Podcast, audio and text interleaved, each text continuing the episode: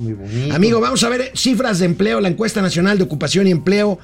Pierde la CTM el contrato colectivo en la General Motors de Silao, amigo. La votación. Vamos a tener los números a de la, la votación. se te metes, se la voltearon. Se la voltearon, se la voltearon, amigo. Mauricio Flores y un servidor tenemos todo sobre la grilla en las cámaras de comercio y cámaras Oye, industriales. oye. Está durísima la grilla, ¿eh? Pero espérate, en la festividad patria que viene en septiembre, la grilla también está buenísima y es de hartos varos. Aquí les traemos los detalles. Bueno, pues vamos a tener todos los detalles de estos, de estos asuntos. Salen inversiones hoteleras de México, vamos a tener las cifras. Los gatelazos, les debemos uno de ayer, el de la maestra García Vilchis. Con ese vamos a abrir los gatelazos. Oye, y los economistas, ya ves que nos dijo el presidente que solamente los economistas saben defender los intereses de los financieros. ¿No hay gatelazo de eso? Este, bueno, lo hubo ayer, lo tuvimos ayer. Hoy vamos a tener, otra vez el presidente se refirió ya al Banco de México. Vamos a tener la respuesta de Gerardo Esquivel vía Twitter. Híjoles, oye. Muy, muy sereno, Gerardo Esquivel. O con la o parte del club de la lengüita rasposa. No creo, ¿eh? Yo, yo ahí sí, mira que soy crítico de Gerardo, de su posición en política monetaria. Ok, ok, vamos a verlo y vamos a examinarlo. Lo vamos a analizar aquí. Empezamos, momento financiero. Esto es Momento Financiero. El espacio en el que todos podemos hablar. Balanza comercial, Inflación, evaluación, tasas de interés, momento financiero, el análisis económico más claro, objetivo y divertido de Internet. sin tanto choro. Sí, Y como les gusta, peladito y a la boca. ¡Órale! ¡Vamos, réjete bien! Momento financiero. Esta mañana, esta mañana, el INEGI, el Instituto Nacional de Estadística y Geografía, dio a conocer los resultados de su encuesta nacional de ocupación y empleo. Fíjense los datos. En el primer, en el segundo trimestre del año, el desempleo tuvo una ligerísima reducción, cae el desempleo 0.2%, o sea, nada. O sea, queda estancado, pues. Comparado, o sea, el desempleo. Sí, por eso. Sí. O sea, no se están. se Comparado con el trimestre anterior, en términos anuales, igual, menos 0.6%. O sea, O sea, materialmente, que, que para la caída que tuvimos, pues no es una muy buena noticia, Ahora, amigo. No, no, espérate.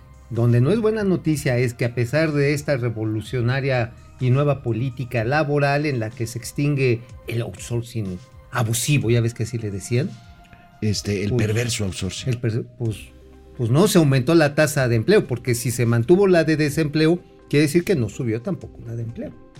Eso es cierto.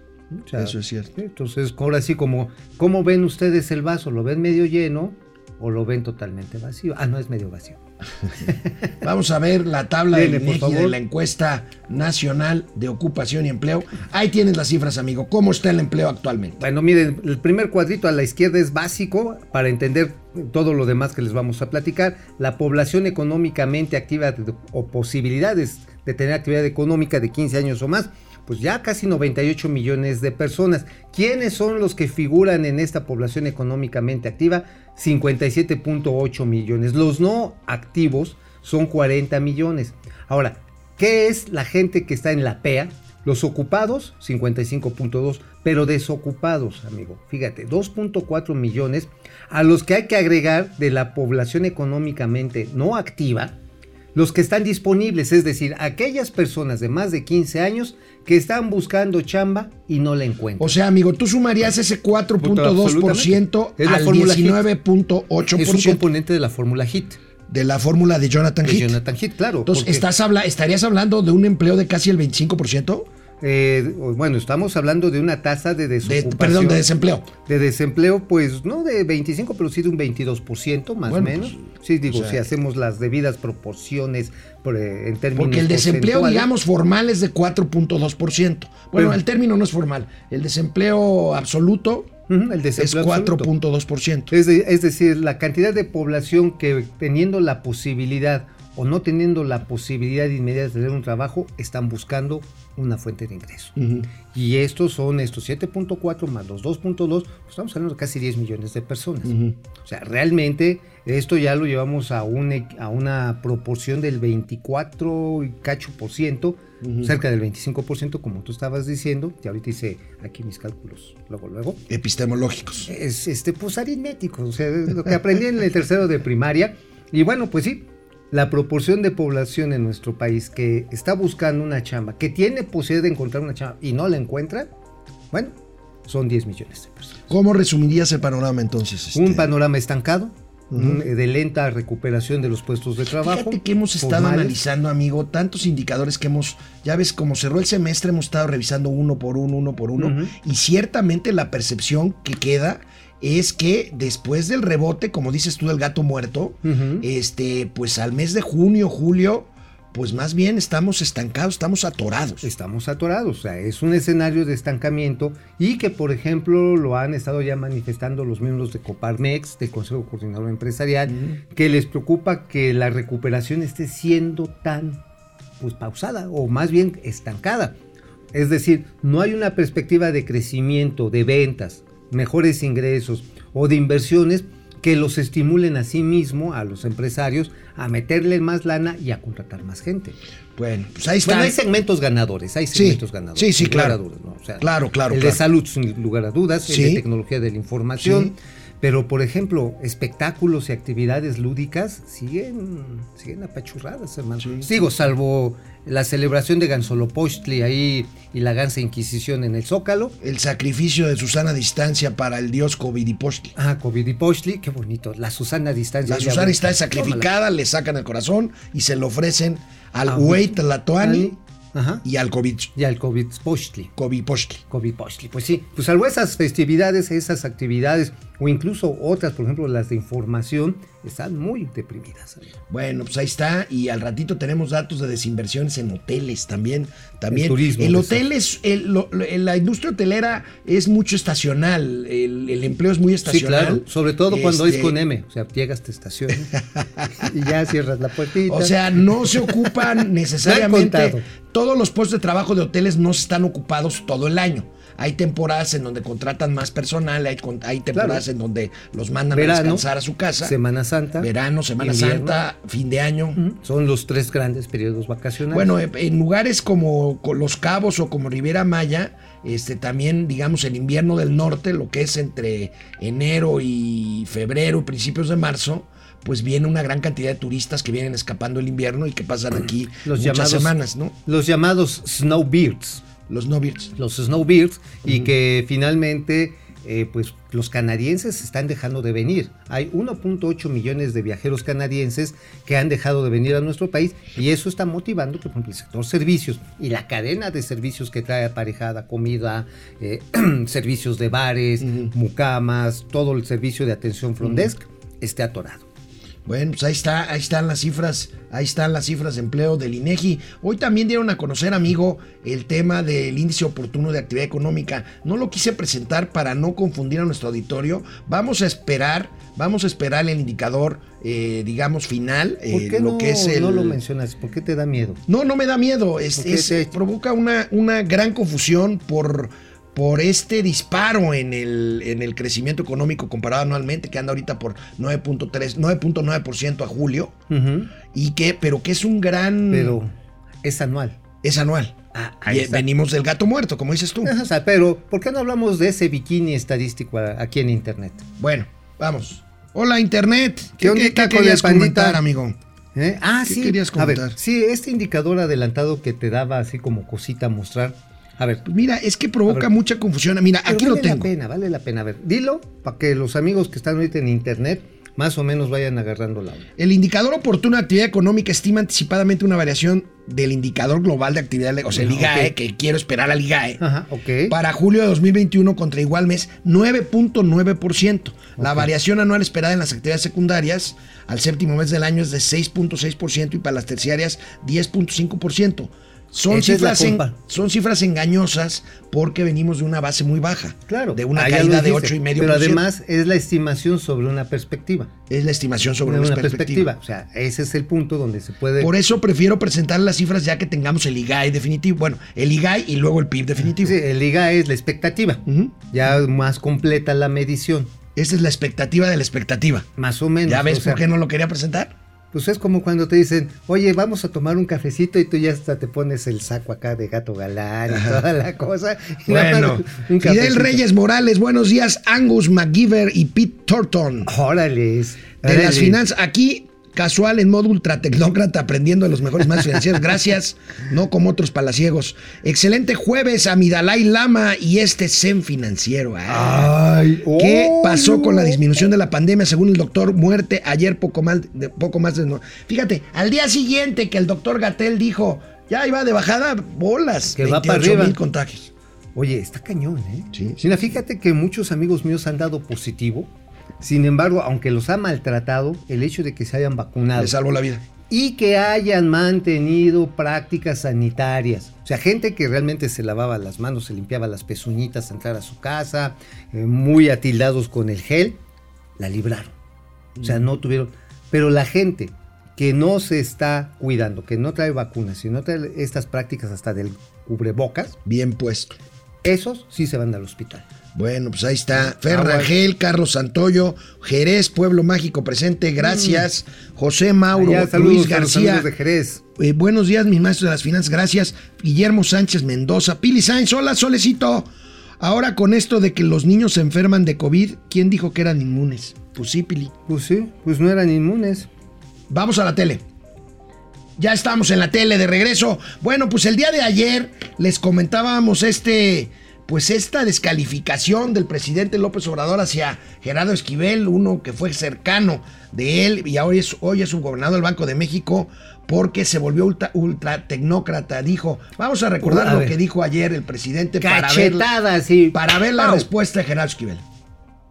Estaba yo viendo a Gerardo Esquivel, que ya se volvió este ultra tecnócrata, diciendo no se puede lo que plantea el presidente. No se puede porque no se quiere. Porque, con todo respeto, son muy cuadrados. Ah, que se utilice ese dinero para pagar deuda. Ah, se va a hacer el planteamiento formal al Banco de México. A ver, a ver, ¿qué fue lo que le contestó? A ver, vamos a ver. Generalmente, generalmente Gerardo Esquivel es un tipo que responde rápido, es de mecha corta, este, es entrón. Y después de varias horas que se ve que estuvo trabajando ahí con el equipo de comunicación, yo estoy seguro, del banco, o él con sus amigos, no sé, contestó este tweet que vamos a discutirlo Mauricio Flores y yo. Ahí está. Es Dice. Gerardo Esquivel, en democracia el disenso no siempre es confrontación, la deliberación pública siempre será bienvenida. A ver, como diría el clásico Capulina, ¿le tuvo miedo o le ha chachi? pues sí, a ver, es bien entrón. Cuando se ha echado los tiros, por ejemplo, con Econocafca, el señor Gerardo Esquivel, al quien conocí como economista de la campaña de López Obrador. Tuve el gusto de entrevistarlo un par de veces y pues era de las gentes más estructuradas. Y eso sí, quien salía a criticar a la cuarta transformación se aventaba, pero como, como Black Panther, güey. O sea, ¡ah! durísimo. Y esta vez así suavecito, suavecito.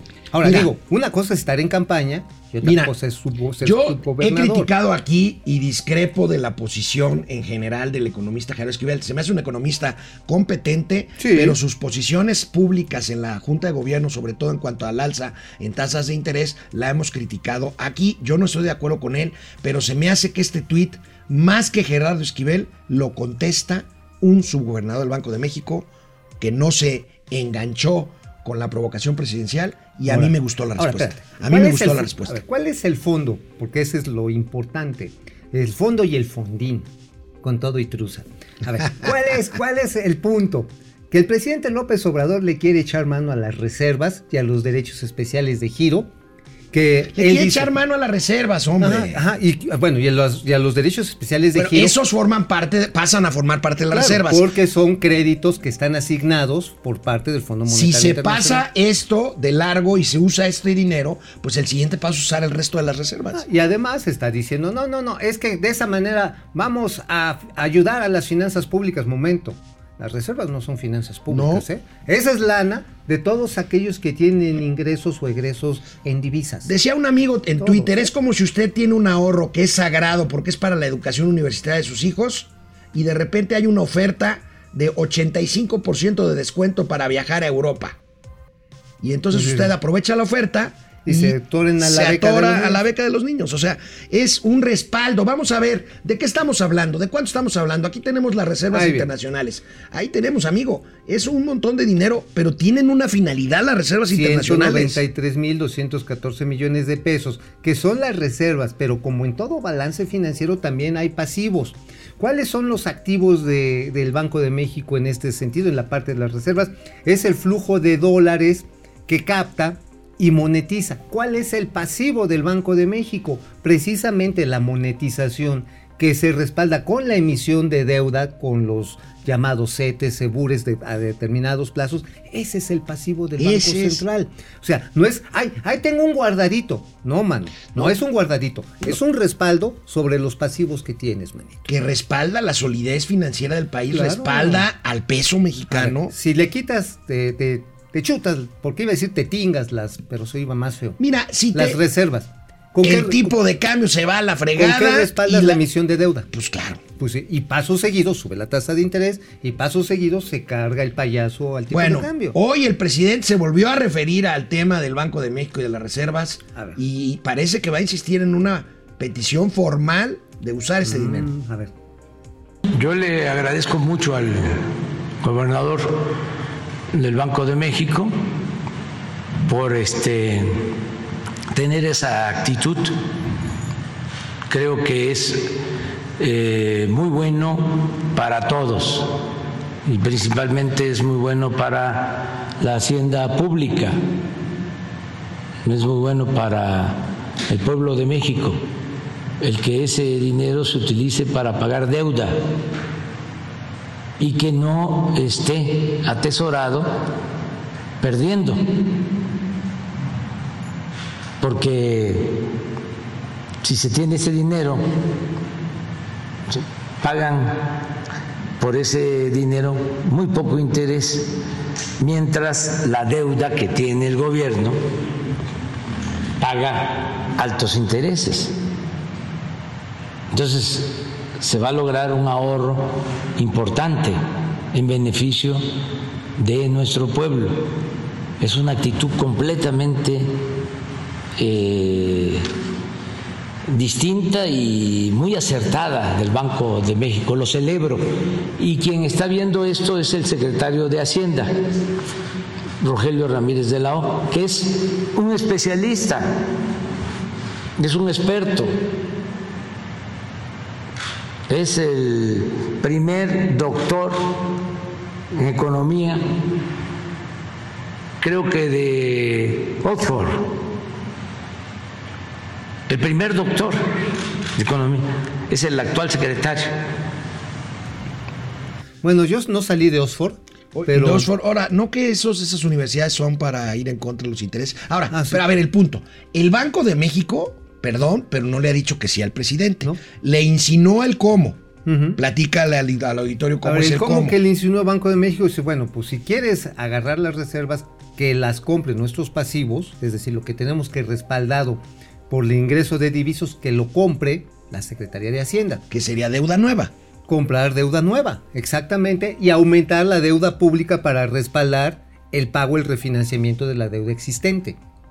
Eso sí, o sea, no te puedes despanzurrar con lo que tienes respaldada esa lana. O sea, Ahora, pero- ¿sabes cuál es la eh, truza después del fondo, del fondín? ¿Y cuál es la truza de este asunto? ¿Cuál?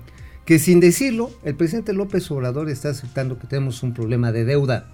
Claro. Y por eso mismo está diciendo, présteme lana para pagar la deuda. Pero el presidente también está diciendo que el Banco de México le dijo que sí, ahí está el dinero del Fondo Monetario Internacional. Y eso no es cierto. ¿No es cierto? Pues no. Se agarra la lana, no, espérate, espérate, papá, No, es no, un o pasivo. sea, ¿eh? Insisto, Es un crédito. El, el- el gobernador del Banco de México insinuó el cómo sí se puede, a ver, pero no dijo sí, venga de ahí. A ver, en este ejemplo así tan coloquial que diste del papá mala onda que se gasta la beca de los chavitos para, Para- irse para Europa, Europa. Para irse Europa. A ver, te marca el banco y te dice, aquí está tu tarjetota de crédito para lo que quieras, papá. Lim- ili- ilimitado. ilimitado, pero tú no tienes chamba o tienes la chamba men- menguada y agarras la tarjeta y le empiezas tú, te dices, ya me llegó lana.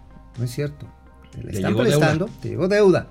Y si te la tomas, te la tomas toda o la derramas. Pues ahí está, ahí, Ahí está. está, entonces, el presidente este- no lo está explicando correctamente Ah, y está dando por bien- hecho. ah, no, no, más bien. Yo creo que lo Ahora, eso, la- eso de la llamada economía moral, La- nomás no aplica en el mundo real. La nota la acabas de dar. El presidente en el fondo está reconociendo que tiene deuda y está pidiendo ayuda para poder cubrir esa deuda. Ese es. Y Ramírez de la O lo tiene claro. El gran problema es la deuda.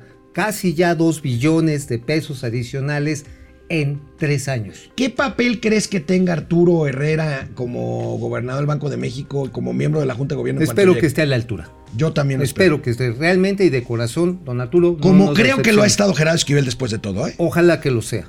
Vamos a una pausa. Hola, Internet. ¿Qué ondita? Perdón, aquí estoy monitoreando un tema personal. Discúlpenme, discúlpenme. qué poca madre. Discúlpenme. Déjame le escribo a mi señora, Discúlpeme, discúlpenme, discúlpenme, discúlpenme. No, bueno, este. Oye, me están contestando mis amigos del Consejo Mexicano de Regulación y Mejora del Mezcal.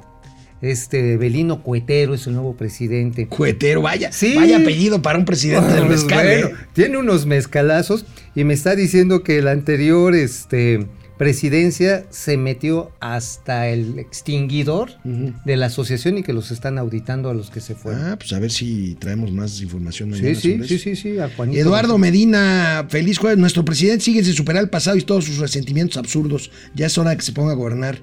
Pues sí. Fernando A. González, buen día. Leales seguidores, gracias. Francisco. García, buen día. Gracias a los apoyos económicos de Estados Unidos, la economía de México está recuperándose. Gracias a la falta de apoyos por parte del gobierno de Estados Unidos, la recuperación nos va a dejar niveles por debajo de 2018. Es lástima, pero Des- es cierto. Depredador mercenario, presente como siempre. ¿Qué relajo se traen con la carta responsiva de la CEP? Es Ah, es- cosa. es Ahora un- resulta de que era un documento de trabajo. Lo distribuyó la CEP en un chat a los reporteros, hombre. Pues sí, y bueno, y por todos lados lo qué echaron. bárbaros, qué bárbaros Mira, son. es que es el modelo chimoltrufia de gobierno. Así como dicen una cosa, dicen la otra. Mira, Servando González Muñoz nos saluda desde la Expo Santa Fe. Lo estarán exponiendo a él, ya ves que es un. Ah, sí, es un dandy. gentleman, Es oye, un sí. gentleman. Ha de estar en una vitrina acá. Ajá, sí, este, de. Con su este, gasné y, Y todo. con su este, pañuelito aquí a las... ¿Verdad? ¡Saludos, Servando! Servando. Estamos vacilando. José Almazán Mendiola dice la Vilchis que la atención y los medicamentos son gratuitos para todos los mexicanos. Pues no es cierto. No, pues bueno, pues simplemente vean la cantidad de desabasto que hay. Ángel González Mosqueda. ¿Ya nos vamos a la tele? ¿Ya? ¿Cómo? Vámonos a la tele. Bueno, está bien. Bueno, amigo, ¿de qué escribiste el día de hoy en el periódico La Razón, página 17, en la columna menos leída de este periódico? Pero es la menos leída, pero es la más calabaza. A ver, venga. Hablamos de una situación típica y tópica que hay allá en los parajes suburbanos del Valle de México. ¿Cuáles son los parajes suburbanos? Hay muchos parajes suburbanos. Suburbanos, ¿no? pero en el noreste, hacia donde va el tren. En el noreste, o sea, estamos hablando nor- de nor- Catepec, De Catepunk, de Tultitlán y Tlayehualco. de Jalostoc. Déjalo que está, ándale también, por ahí. Este, bueno, pues resulta que ya ves que está el ramal del tren suburbano. Ajá. Sí. El suburbano este que va de la estación de Zacarías, perdón, de la Hechería, hasta Nextlalpan, que es Santa Fantasía, ¿no? Sí. Ajá. Bueno, el martes hubo un primer irigote ahí de unos vecinitos que dijeron que no va a pasar por aquí el tren y les echaron el montón. ¿A quién crees que le echaron el montón? ¿A quién le echaron un montón? a los del tren suburbano. Pero ¿sabes quién los estuvo moviendo? Un personaje realmente de estos típicos tópicos utópicos que le, se llama el señor Jonathan García, mejor conocido entre la banda de la colonia 10 de junio como el Todas Mías. O sea, él gana todo. No, pues le- le- más bien le tiene así como que le lata el corazoncito, onda, de edificio de A ver, departamento. pero cuéntanos, ¿cuál es tu punto? El punto está en que les pararon ahorita los trabajos, pero hay plan con maña, carnal. Porque este paro es un paro hechizo a concordancia con el presidente este, municipal de ahí de, este paraje de Tultitlán. ¿Para qué? Porque ellos ya habían llegado a un acuerdo. Ya habían llegado a un acuerdo con la Sedatu y les iban a hacer su kiosco y les, y les iban a pavimentar unas calles. ¿Pero qué crees?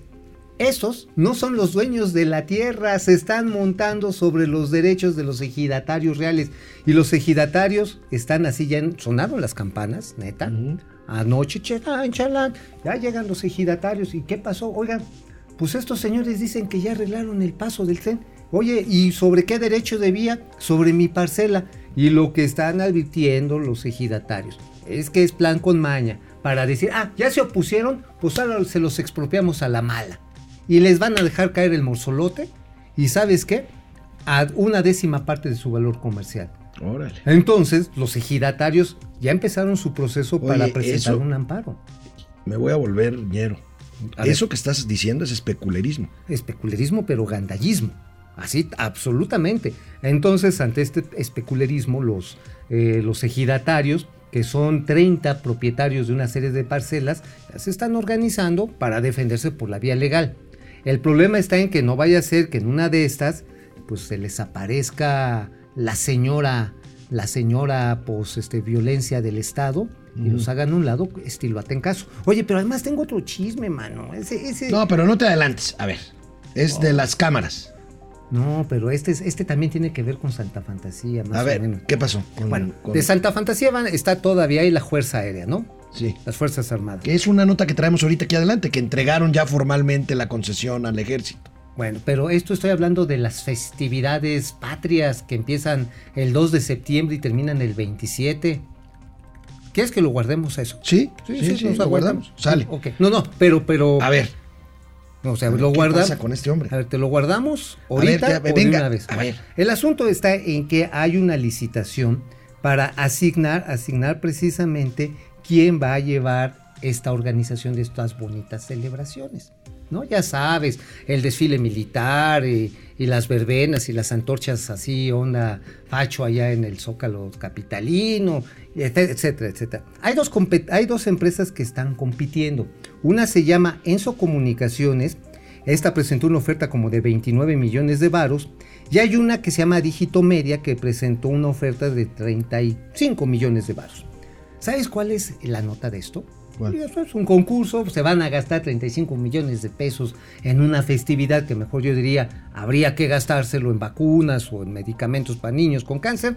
Pero bueno, el asunto está en que Digito Media es una empresa inexistente.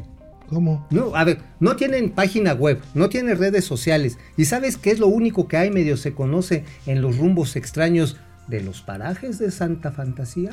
¿Cuál? Que es un centro de capacitación para uso de cómputo. O sea, te dan clases de Excel. Oye, pero no saca el pañuelito el presidente y dice que ya no hay corrupción. Pues no sé, la cosa está en que esa empresa, yo creo que ahí fue a tomar sus clases de Excel a Torita, ¿no?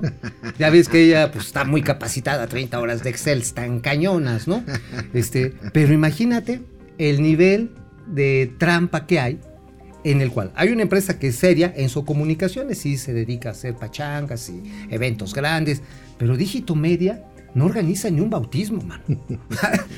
¿Qué onda con esto? ¿Quién los metió? ¿Quién dentro de Sedena? Porque fue Sedena la que lo organizó. Bueno, pues, Digo, cuando dicen es que el ejército es incorruptible. No, ahorita vamos a ver, ya le entregaron el aeropuerto al ejército, ahorita vamos a ver la imagen. Pero bueno, otra cosa que trae Mauricio en su columna y que es el siguiente tema de esta emisión de Momento Financiero es qué está pasando en las cámaras empresariales.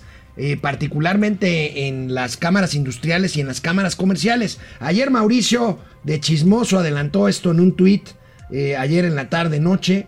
Este, ¿De qué estamos hablando, amigo? ¿Qué pasa con la Concamín? Pues- este, aquí tenemos el documento que expusiste en este tuit. Aquí les cayó la matona a Francisco Alberto Cervantes Díaz, que es el actual presidente de la Concamín, que por cierto esperemos que se recupere pronto de se recupere pronto de COVID, está afectado de COVID, pero resulta que a petición de la Canacintra, que donde tienen ellos una presencia no de voto, pero sí presencial acreditada frente a la, a la Concamín, dicen, oigan, el proceso para elegir para elegir presidente es más antidemocrático que lo de la CTM y la CATEM juntos.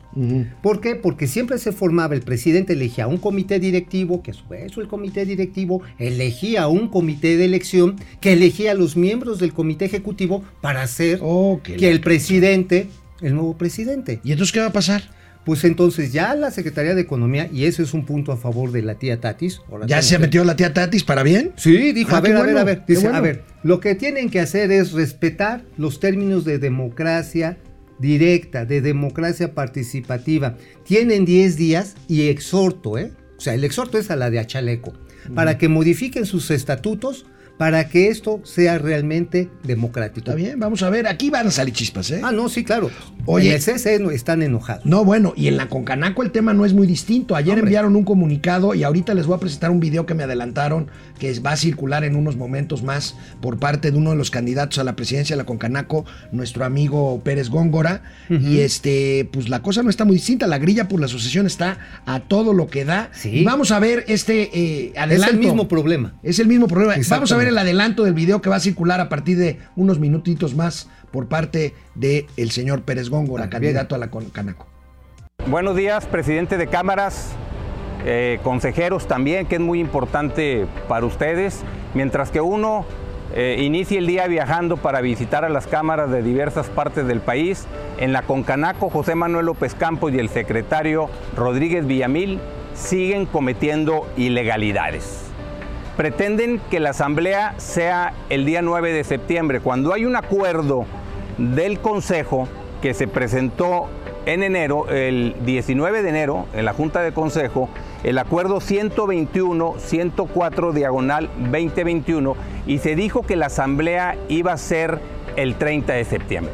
Pero también muy importante, se le dijo a los presidentes de Cámara, a todas las cámaras del país, y se le dijo también a los candidatos que eran tres meses de campaña y que iban a iniciar el primero de julio.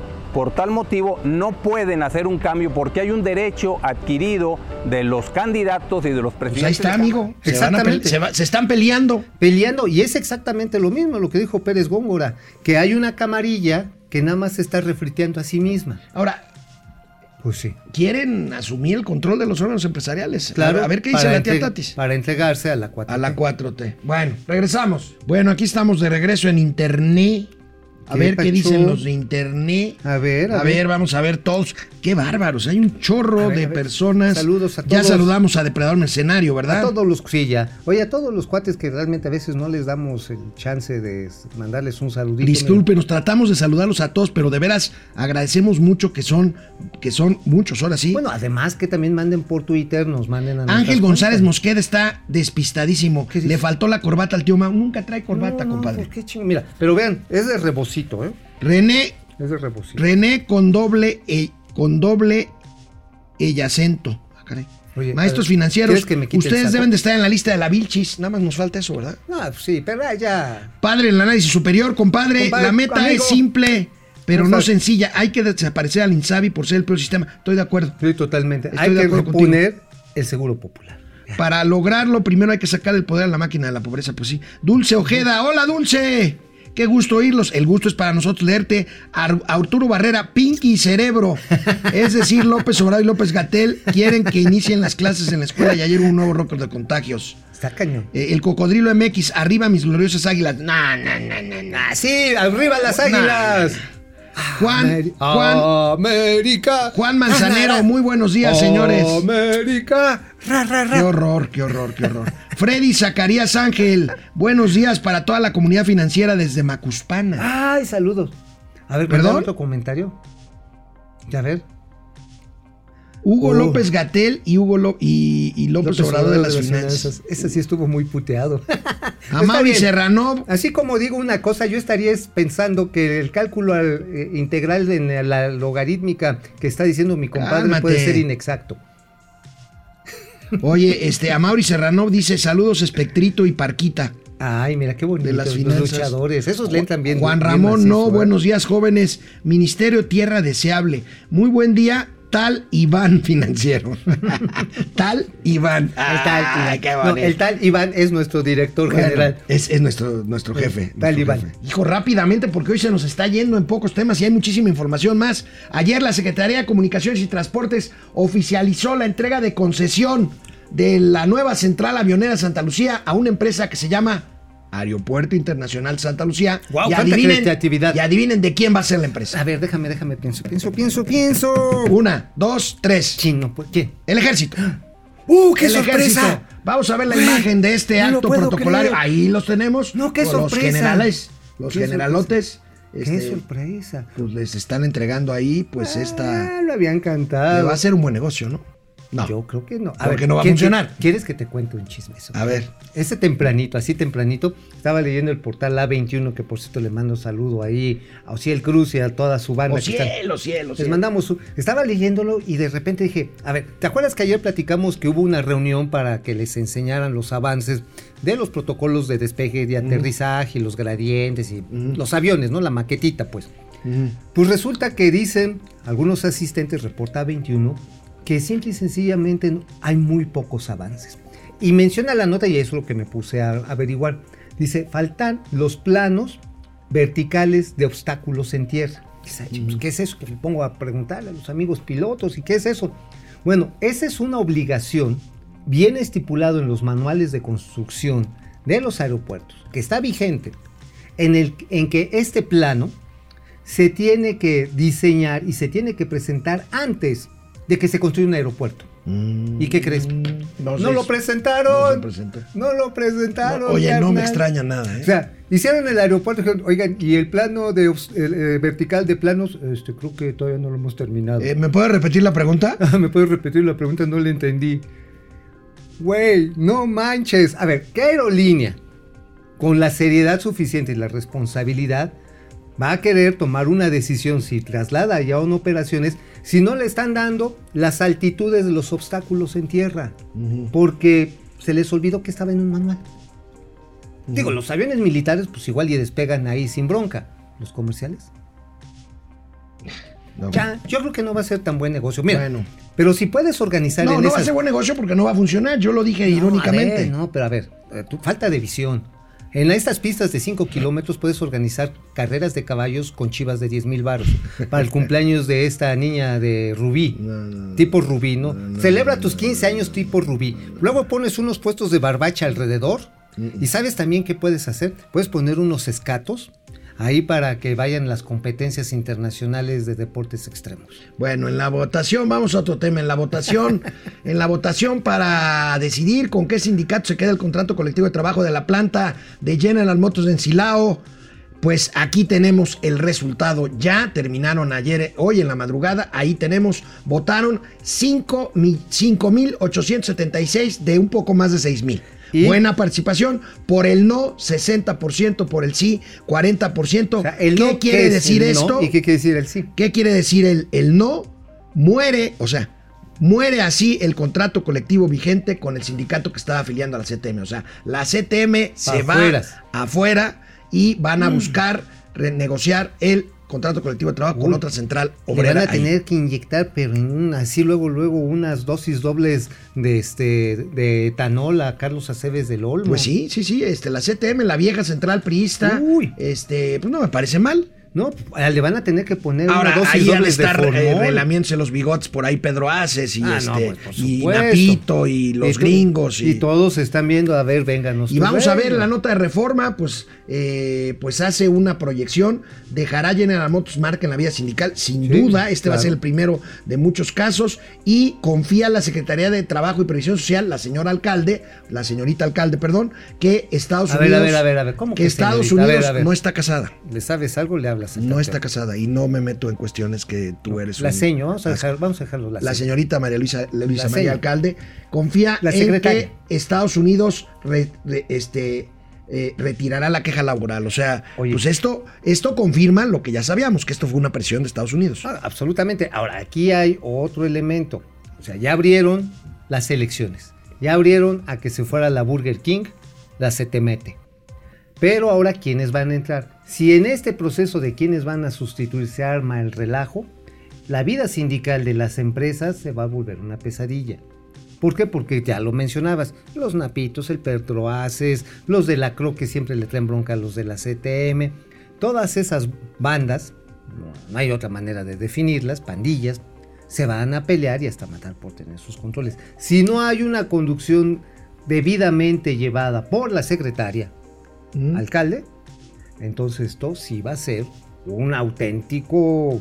pues, Bueno, este, ahí le ayuda a su papá, ¿no? Su papá está muy metido en esto. ¿no? Sí, pero a ver, una cosa es andar eh, asusando y controlando sindicatos chicharroneros en la frontera, y otra cosa es meterte con las grandes Con transnacionales. las grandes transnacionales y más las armadoras de Bueno, autos. nada más te digo, y ahí los Teamsters, le van a decir, excuse me, Mr. Alcalde, But you have a Mr. lot of- Mayor. Mr. Mario. Mr. You- Mayor, por alcalde. Mr. Mayor, Mr. Mayor, okay, Mr. Mayor, excuse us, because you have a lot of problems with your, your um, brother. No, no. Ya, ya, ya, hombre. Bueno, oye, eh, se están poniendo de moda las órdenes de aprehensión de personajes conocidos. Ayer se giró una orden de aprehensión en contra de Luis Ernesto Derbez Bautista. Sí, este caramba. hombre que fue canciller y secretario de Economía con Vicente Fox y que se desempeñaba como rector de la Universidad de las, de las Américas en Puebla. Pues el pleito este por los millones de la herencia de la Fundación Jenkins, pues de este señor, este, pues millonario, este, que dejó ahí millones de dólares. ¿no? Sí, el no, señor una- Jenkins, socio de Manuel Espinosa Iglesias, ellos compraron Bancomer. Bueno, ellos compraron el banco que después se convirtió en Bancomer. en Vancomer. Pero también una cosa es muy importante señalar, hay una disputa por el control del patrimonio de la Fundación Jenkins. Y ahora, Luis Ernesto Derbez, ahora que le fincan esta responsabilidad de haber desviado recursos, bueno, también va involucrado presuntamente recursos que fueron utilizados para la construcción de una megatorre, ahí donde, pegadito a donde está el University Club. Sí. Exactamente. En Reforma. En Reforma. Así que que es un edificio muy bonito el del University. Club. Sí, no, pero al lado hicieron un- una gran ¿Todavía torre. funciona el University Club o está cerrado? No sé, hace años que no voy. Uy, yo llegué Era muy bonito ir a cenar bonito, ahí. Era muy bonito. Era bonito. Usaban música de violín. Música, sí, sí, sí. Tenías que ponerte un sombrero de bombín, pero. Ajá, este, sí, y andar así de levita y, Sí, sí, sí, y sí, tu pajarita y tu pajarote. eso, digo, pues se prestaba para eso, ¿no? Ay, ay, ay, bueno, bueno, ay, ay, ay, ay, ay. Bueno, vaya tema el de la Universidad de las Américas de Puebla. A ver cómo sale de esta el A ver cómo sale el señor Derbez. Está Bueno, difícil, ¿eh? Porque ellos están fuera del control de la universidad. Entra un personaje que no me termina de cuajar, el jaguar. Armando Ríos Peter. Bueno, se registra una salida de inversiones en materia hotelera, reporta el periódico El Universal. Aquí tenemos la nota. Este, pues vaya. No, no tenemos la nota, Vaya si problema. tuviéramos la nota- Si tuviéramos la nota, compraríamos hoteles. Of course. Bueno, aquí tenemos el despacho periodístico. Inversionistas foráneos sacan 37 mil millones de dólares de Mm, hoteles, amigo. cosa. Vamos a ver esta gráfica más grande Qué- para que la puedas descifrar, amigo. Wow, esto sí es dramático. La inversión extranjera directa, es decir, las grandes cadenas como este Marriott, que estamos hablando como las este, los Sheraton, en fin, Doubletree, todo. Y las españolas Y también. las ¿no? españolas Riu, estamos hablando Ibers- Iberostar. Sanders, Sander. Todos ellos dijeron, señores, no está haciendo negocio el turismo. Vamos. 37 mil millones de dólares. Es un golpe muy, muy severo para el sector turístico de nuestro país. Qué pena. O sea, Oye, se- ¿qué va- o sea, no quiere decir que se van los hoteles. El activo ahí va a seguir. sí. El gran asunto va a ser qué marcas los van a seguir operando. O si vamos así, no, la infraestructura se queda, Sí, pero, a ver, afortunadamente. Pero, ¿quién la va a mantener? ¿Quién la va a ¿Con qué se mantener? y ¿Quién la va a manejar? va a llenar? ¿Quién la va a administrar y cómo se va a llenar? Exactamente. Canal 76 de Easy, canal 168 de Total Play. Esto es Momento Financiero, Economía, Negocios y Finanzas. Para que todo el mundo Hasta los turistas sin hotel. Le entiendan. Bueno, pues aquí seguimos en internet. Francisco Valeriano, buen día. Cataplines de las finanzas. De, las, de los mejores del mundo mundial. Gracias, Gracias, Freddy gracias. Zacarías. Saludos a Policarpio y Polisemio de. ah, cómo me hace reír. Está muy De bueno. Son muy buenos. Sí, sí. Ví- Víctor Garcés. Hay que hacer otra serie. Hay que hacer otra serie de, este, de, de de memes. memes. ¿no? Sí, por Víctor favor. Garcés, buenos días. Hace tiempo que no los veía aquí en el trabajo. Pues aquí estamos todos los días. Este, No, pero él estaba en su trabajo, él tenía- Bueno, eso sí. Black Archer Mil, Pinky, Cerebro de las Finanzas. También. Tratando de conquistar al mundo. Guillermo Jiménez Rojas. Hola, amigos ladinos de las finanzas de la economía. listos para informarle, para informarme desde Zamora, Michoacán. Saludos. Gustavo López Marín, saludos desde Puebla.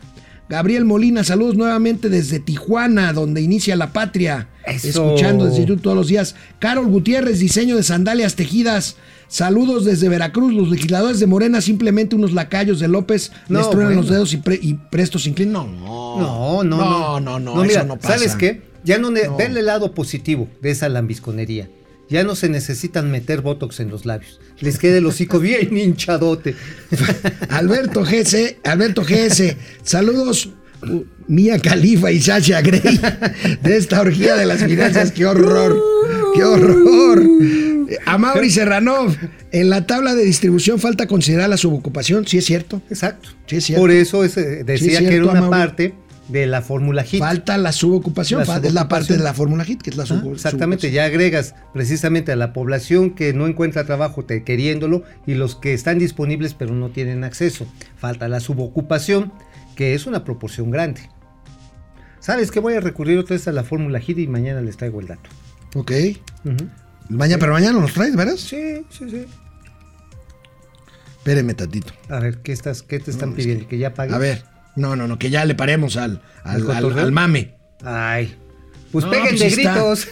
A ver, Alberto GS ya nos dijo a Mario Serrano, Irene Espejel, por favor expliquen bien y sin interrupción lo que quiere hacer López Obrador con el préstamo del, ban- del Fondo Monetario Internacional. Primero, Lo Irene bien. no es un préstamo.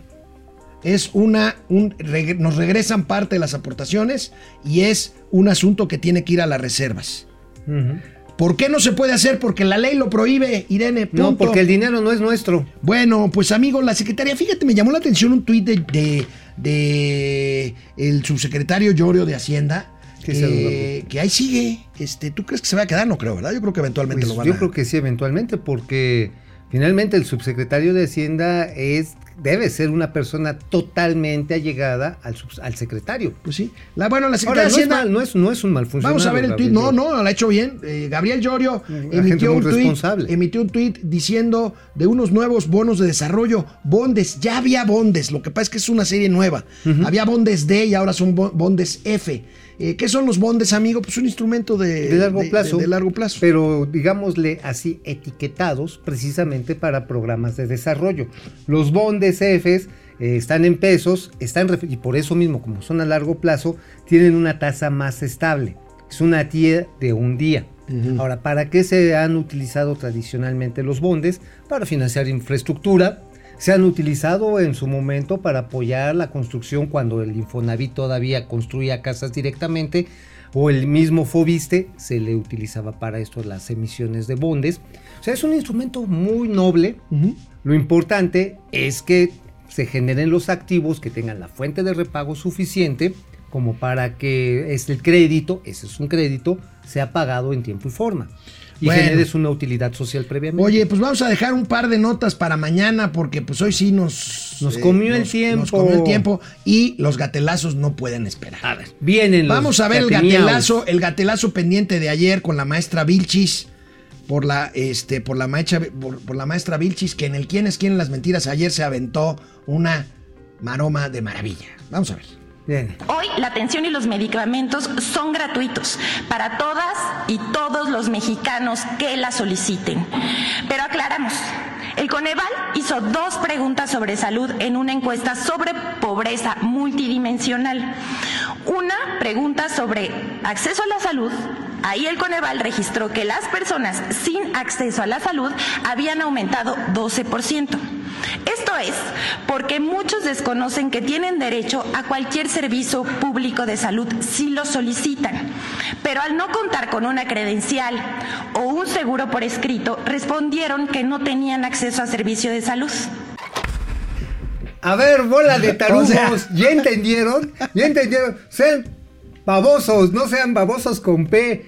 Entérense en que tienen derecho. O sea, la gente no está teniendo acceso a la salud y por lo tanto es más pobre por pensonza. O sea, la culpa ¿Por la tienen ustedes. Babosos. Pues, y bueno, entonces la señorita Vilchis otra vez está diciendo. ¿La señorita o la seño? Oh, que la canción contigo. Yo digo la Vilchis Pando Negro. A ver, la Vilchis Pando La señorita Vilchis está diciendo otra vez. Es cierto, pero exagera. Es cierto, Pero exagera. Bueno, amigo. es que no sean tarugos, fórmense en la fila para que les reparten sus medicinas. No, no, Chale. no, no deberíamos de reírnos, es dramático. Eh. Pero a ver, ante tanta tarugada, ¿qué puedes hacer? Pues reírte. Reírte o llorar. Yo prefiero reírme. Bueno. Y lloro en silencio. Bueno, un gatelazo de ayer, Bien. veíamos en un gatelazo de ayer cómo un morenista sugirió invadir España para derrocar a la monarquía. Este, porque pues si, si estamos tan acá, pues muy salsas, pues en, en- en España hay un rey. Y dice, ¿te acuerdas que decía? Y si no, pues hacemos rey a López Obrador, ¿no? Pues Hacemos sí, ya, bueno, pero es que hubo una reacción muy virulenta en España sobre esta propuesta. ¿Y qué dijeron, temor. jolines? Veamos esto, ahí tenemos Santiago últimas Baeza. noticias Cientos de miles de españoles abarrotan embajadas y puestos fronterizos para huir de su país ante la posibilidad de que el ejército mexicano invada la península e imponga a Andrés Manuel López Obrador sobre su mona- con- como su monarca. Sali- ahora sí no, que... no, no, bueno, todas las fronteras. Ve nada más No, eso. hombre, ¿cómo se llenó el paseo de gracia? Así, no, no quiero. En Barcelona, no, no, no, no, no, no, no. Oye, ¿te imaginas que en vez de echarse una chistorra se vean obligados a los tamalitos de chipilín? sea de la burger.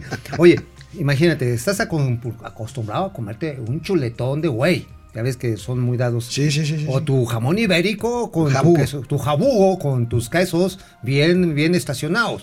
Y que te digan, pues aquí hay carnachas, patrón, aquí nada más ayudas. Aquí nada más clayudas. Clayudas. Bueno, ¿Recuerdan en la campaña del 2018 de que finalmente ganó el presidente López Obrador cómo un grupo de estudiantes del CIDE, del Centro de Investigación y Docencia Económica, eh, salió muy orgulloso con su credencial de lector a decir que iba a votar por López Obrador? Grabaron un video. Bueno, pues a estos pobres, miren lo que les pasó. Bueno, A ver, venga. Derecho en el CIDE y mi voto es para Andrés Manuel López Obrador. Hola, soy Oscar Rosado, estudio Derecho en el CIDE y mi voto es para Andrés Manuel López Obrador. Me llamo Angélica Huerta, estudio en el CIDE Ciencia Política y voy a votar por AMLO. Hola, soy Rodrigo Ita, estudio Derecho en el CIDE y mi voto va para Andrés Manuel López Obrador. Soy Rodrigo, estudio Derecho en el CIDE y mi voto... No solo, con todo respeto, era el ITAM y el Tecnológico de Monterrey. Era, ¿cómo se llama este organismo público? El CIDE. Era lo, era lo mismo. Yo entiendo, bueno, que exista una escuela como el ITAM, ¿no? pues está bien, impulsada por el sector privado, para formar sus cuadros, pero que el Estado también esté financiando a una institución con esos mismos propósitos, como es el CIDE. por eso votaron, mis chavos. Oye, lo lamento mucho. No, no, pero a ver, tranquilos. Ustedes sean firmes en sus convicciones. Siempre habrá un lugar para ustedes en las universidades Benito Juárez. Siempre podrán tomar alguna de estas eh, carreras neo- neoliberales para ayudar a la construcción de la patria en contra de los institutos de la maldita iniciativa Oye, privada. amigo, ¿te acuerdas del programa aquel ochentero, La Carabina de Ambrosio? Uy, con sí. César Costa y Alejandro Suárez. Uy, ¿quién ¿Recuerdas? así? ¿Recuerdas? Gina, Gina. ¿Te acuerdas cuando salía Alejandro, Ahí fue- comediante ahí- Alejandro Ahí Suárez? fue, eh, ahí fue cuando em- empecé a tener mis primeras dudas. Bueno, ¿te acuerdas cuando salía el comediante Alejandro Suárez a recitar poesía acá? Este, Ah, sí, sí. La palabra canta. Bueno, en un nuevo episodio de La palabra canta, con ustedes, la gobernadora electa de Morena a Campeche, Laida Sansores. Viene de ahí, poetisa. Hoy recibí la constancia de gobernadora electa. Reconocemos la responsabilidad con la que actuó el Tribunal Electoral del Estado. Gracias Carmen Champotón, Caracmuri. Gracias Campeche, Calquiníes, El Chacán, Jopelchen, Palizada, Tenabo, Escárcega, Candelaria, Ceiba Playa. Esta victoria se hizo de sueños, con lágrimas de campesinos, con el coraje de mujeres y de hombres bravos, de corazones heroicos, de resistencias, de no morir cuando moríamos, porque supimos mantener viva la esperanza. El liderazgo de Andrés Manuel fue siempre nuestra inspiración y guía. Gracias a todos ustedes que hoy son jaguares eternos, jaguares históricos. Yosbotik titula Kaleesh, Inyabilmesh. Los amo. Ay, estoy conmovido. Estoy conmovido. Oye, pero estoy conmovido de la emoción. Va a haber corbata, va a haber la corbata en Campeche. Ahora sí, vamos. Ta, ta, ta, ta, ¡Ah, ta, va la ta, corbata ta, de la delegación. Álvaro Obregón! Sí, oh. sí, sí, sí, sí, sí, sí. Oye, amigo, Vámonos por cierto, ya para irnos, fíjate que reportan ahora mordidas de tránsito en la Ciudad de México vía SPAY. ¿Cómo? O sea, los, los, los tránsitos te detienen, te muerden y si no traes lana, te dicen, pues páseme un SPAY ahí O sea, de su celular. O sea, ya no es. páseme un SPAY de su Ya no celular. es una fuerte mordida, es una fuerte mamada. pues Bueno. sí, pues porque finalmente están no, no, no, succionándote. no, no, no hay manera, amigos, con este hombre. Sí te están. Mañana ya va a ser viernes, mañana vas a venir. Sí, of course. Mañana vamos a tener memes, señor Argenis. Sí, por favor. Mañana tenemos memes, ¿sí entonces. te acuerdas del chiste de la viejita que no traía dentadura? No, nos vemos mañana. Por Se los favor, cuento mañana. usen cubrebocas. Descansen, nos vemos. Y que le cayó la policía a la viejita.